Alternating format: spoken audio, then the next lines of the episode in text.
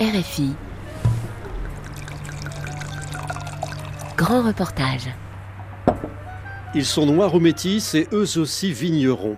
Depuis la fin de l'apartheid en Afrique du Sud, ils ne sont encore qu'une poignée. Auparavant, ces communautés étaient confinées au rôle d'ouvriers agricoles, mais certains sont parvenus à trouver leur place au sein des chais et à créer leur propre vin, même si la route est encore longue, alors que la très grande majorité des terres reste aux mains de la communauté blanche minoritaire, ces vigneronnes et vignerons pionniers commencent à transformer le paysage.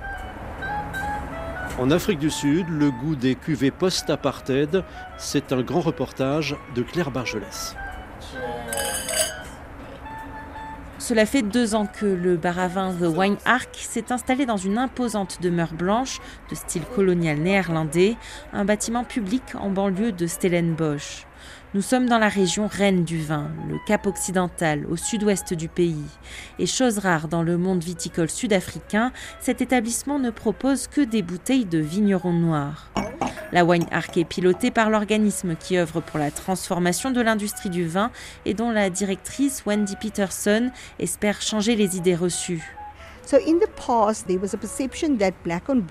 Par le passé, les marques de producteurs noirs étaient, dans les esprits, synonymes de qualité inférieure, de produits peu fiables.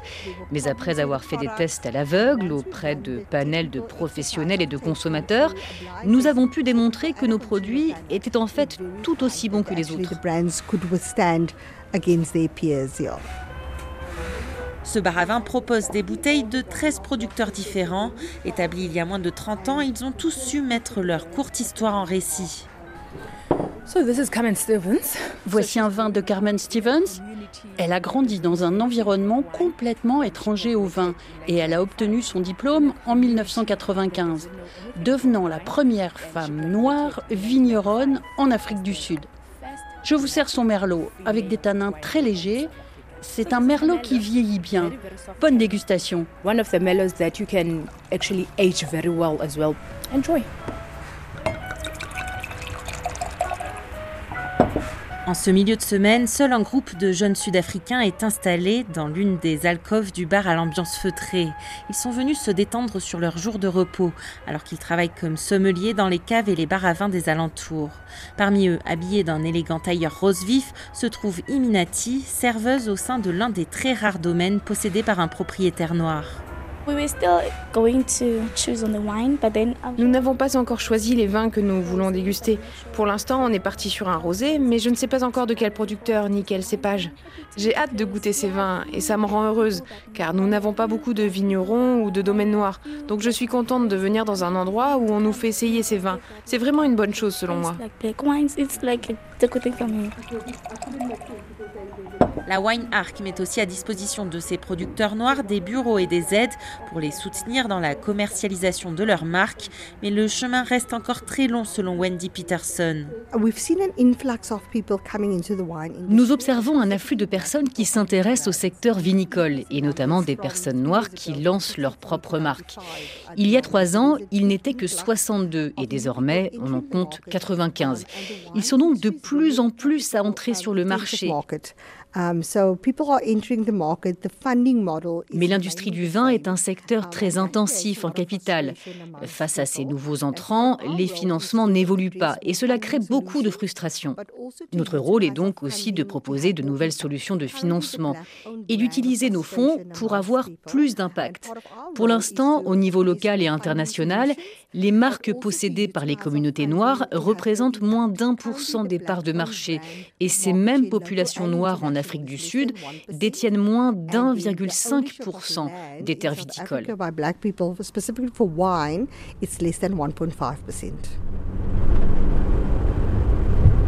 À une poignée de kilomètres de là, l'une des étoiles montantes du vin, Rutger van Weyck, est œnologue au sein du magnifique vignoble de Starkkonde, niché dans la vallée de Hoek, au pied des montagnes. Ah, no problem.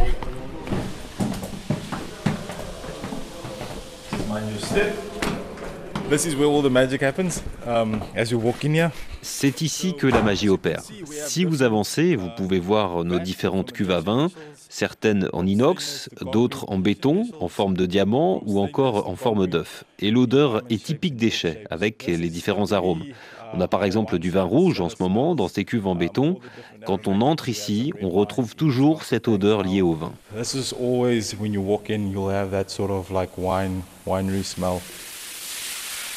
À 32 ans, il n'est pas seulement en charge de la vinification pour Stark Condé, mais il a aussi lancé ses propres vins sous le nom de sa ville natale, Karatara, soutenu par le vignoble qui l'emploie.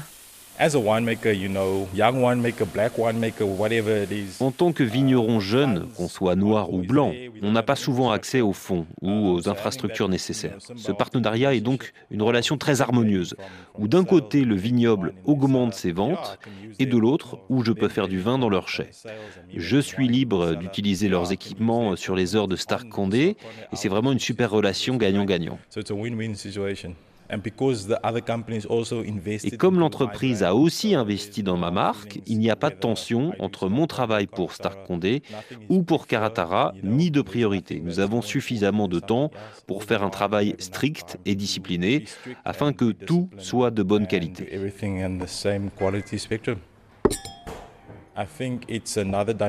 Je pense que pour une exploitation viticole, cela apporte une nouvelle dimension d'avoir des personnes de couleur, hommes ou femmes, qui puissent développer des vins différents. Nous avons besoin de nouvelles inspirations et d'autres façons de faire du vin.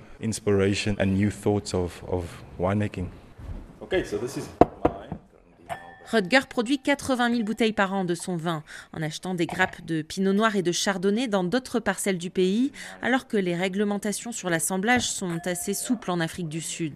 Un rêve qui était loin d'être une évidence lorsqu'il s'est lancé dans le secteur. Je me suis juste lancé comme ça, par curiosité pour le vin et pour la façon dont les gens le créent. La dernière année de mes études, j'ai vraiment réalisé à quel point cette industrie est dominée par les Blancs. Cela m'a rendu nerveux car j'étudiais avec des vignerons issus de la sixième ou septième génération, prêts à retourner au sein de la propriété familiale et qui avaient beaucoup plus de connaissances que moi, même après mes études. Ils ont vraiment été élevés dans le vin, contrairement à moi.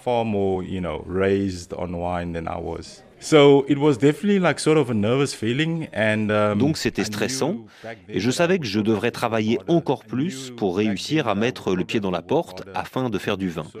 Mais finalement, cela s'est plutôt bien passé. Je pense que c'est aussi de ma responsabilité de faire en sorte que ce soit plus facile pour la génération future.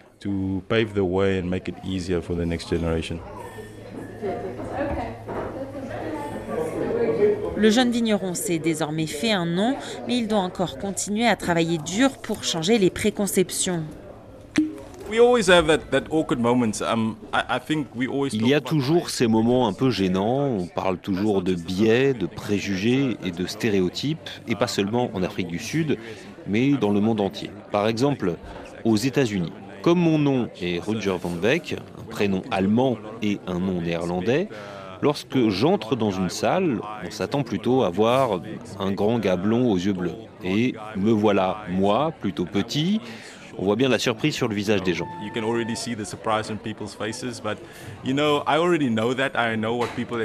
Mais je sais tout cela, ce que les gens attendent, et je dois changer ces perceptions. Heureusement, j'aime travailler avec d'autres personnes, m'amuser avec ces personnes et j'apprécie les défis. Je pense que la transformation du secteur est encore assez lente, mais c'est déjà mieux qu'il y a 5-10 ans, donc on va dans la bonne direction. Um, so we're moving in the right direction for sure.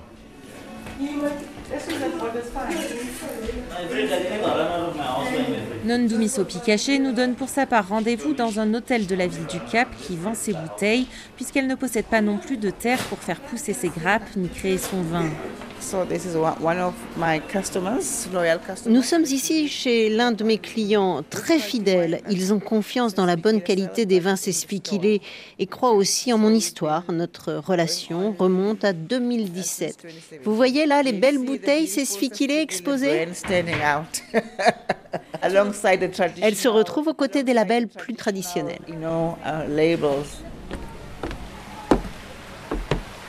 En 2006, cette ancienne professeure des lycées quitte la profession pour se lancer dans l'œnologie.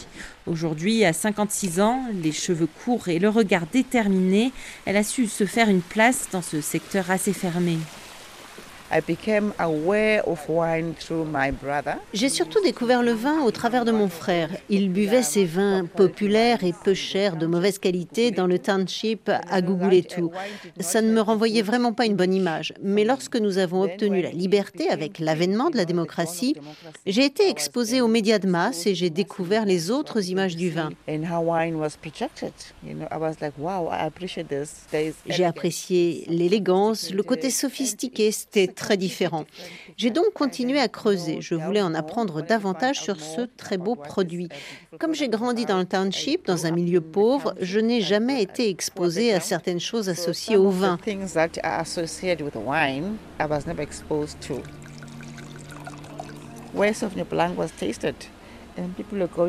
Lorsque les gens goûtent un sauvignon blanc, ils disent par exemple hmm, il y a des touches vertes, herbacées avec un petit goût d'asperge.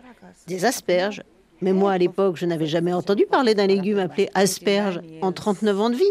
J'ai demandé et j'ai découvert ce que c'était. J'ai grandi en mangeant du chou, des pommes de terre, de la citrouille, si on avait de la chance. Or, les associations sont très importantes dans le vin. Donc, les populations noires peuvent partir avec ces formes de désavantage.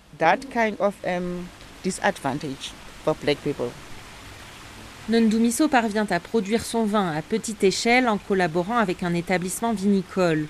Le nom qu'elle s'est choisi, Sesfikile, annonce la couleur puisqu'il signifie Nous sommes arrivés en zoulou.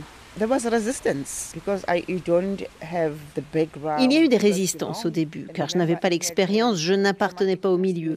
Et souvenez-vous que nous avons un passé traumatique, nous avons été très divisés, donc nous apprenons encore à nous connaître. C'est un travail toujours en cours et qui avance à vitesse d'escargot. On ne devrait plus en être là, mais il y a quand même de l'espoir, car il y a des structures en place pour tenter de faire avancer la transformation du secteur. Elle s'est désormais lancée dans des procédures pour tenter d'acquérir un terrain dans la région, une étape essentielle pour la suite de son projet.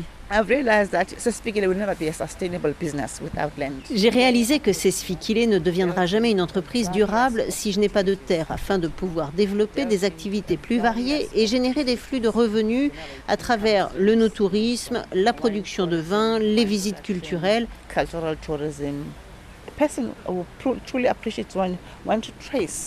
Une personne qui apprécie vraiment le vin veut pouvoir le tracer jusqu'à la vigne. Et ce serait bien que les gens qui viennent découvrir ces sfikilés pour entendre notre histoire puissent aussi voir où tout a commencé.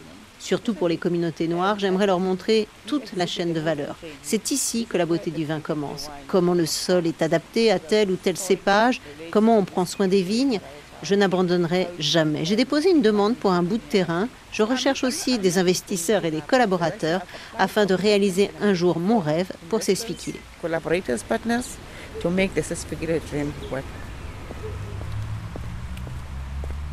La question des terres reste en effet cruciale pour l'économiste Wandile Cyclobo de la Chambre de commerce agricole sud-africaine. Quand on échange avec les fermiers noirs en général pour comprendre quels sont les problèmes qu'ils rencontrent, ou quand on demande aux Sud-Africains pourquoi ils ne participent pas davantage à l'industrie du vin, il y a plusieurs réponses autour du manque de financement, d'accès au marché, d'échelle de production, de chaîne de valeur. Mais au cœur de leurs préoccupations se retrouve toujours le problème des terres. Les vignerons noirs sont aussi confrontés aux difficultés d'accès au marché local, un problème que connaissent bien les petits producteurs en général, et ils finissent bien souvent par se tourner vers les exportations à l'international.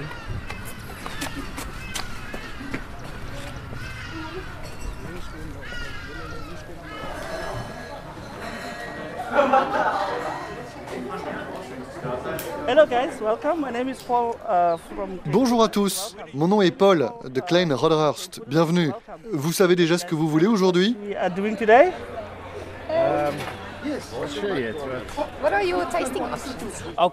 Ok, je vous amène la liste des dégustations tout de suite. Merci. Grand sourire chaleureux, Paul Sigouka s'arrête de table en table pour saluer ses invités et partager sa passion. Cet entrepreneur dans le secteur de la communication est pour l'instant un cas très rare dans le paysage viticole sud-africain. À 42 ans, il est l'heureux propriétaire d'un petit domaine de 10 hectares à l'entrée de Franschhoek, une première pour la communauté noire de cette ville touristique et réputée pour ses vins. Cela nous a pris 15 ans pour économiser suffisamment d'argent pour acheter une ferme. et tout ce que l'on pouvait s'offrir, c'était une ferme médiocre, pas une qui serait directement possible d'exploiter. Cette ferme ici était en fait sur le marché depuis 8 ans et personne ne la voulait à cause de l'état dans lequel elle se trouvait. Au début, euh, les gens étaient sceptiques autour de moi car elle était en ruine et personne ne voulait l'acheter. Mais son emplacement était très bon en termes d'accès aux clients.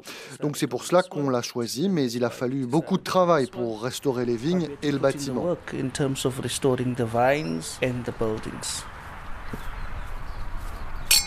Le monde du vin ne lui était pas inconnu, puisque sa mère, Noma Roma, a passé plus d'une trentaine d'années en tant qu'ouvrière agricole à surveiller la production de méthodes cap classiques, le MCC, l'équivalent local du champagne.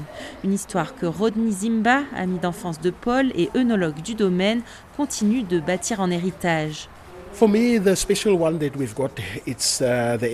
Pour moi, le MCC Nomaroma, c'est notre vin le plus spécial.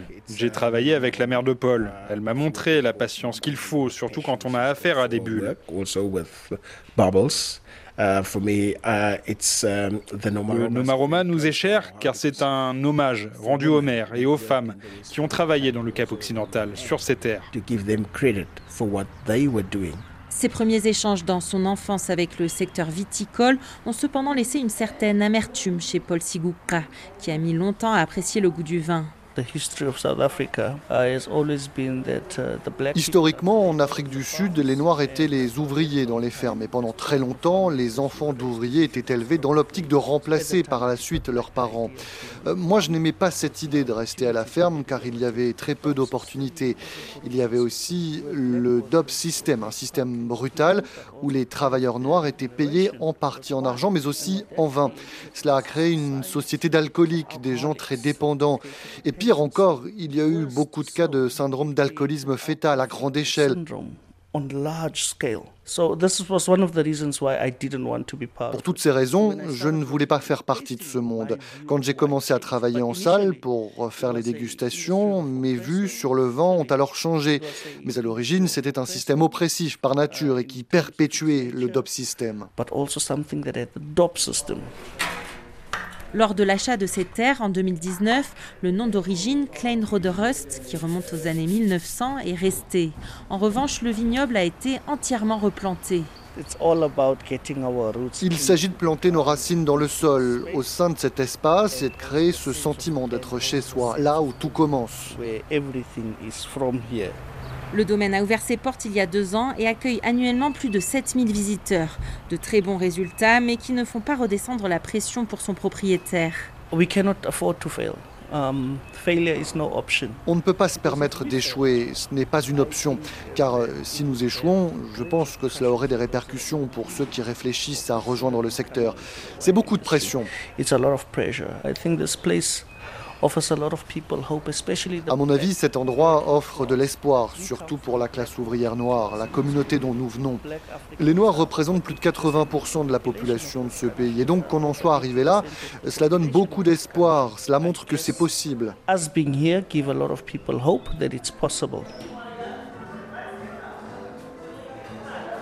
L'année 2024 sera très spéciale pour le vignoble puisque seront vendangés pour la première fois les raisins du domaine afin de créer une cuvée avec un petit goût de revanche sur l'histoire.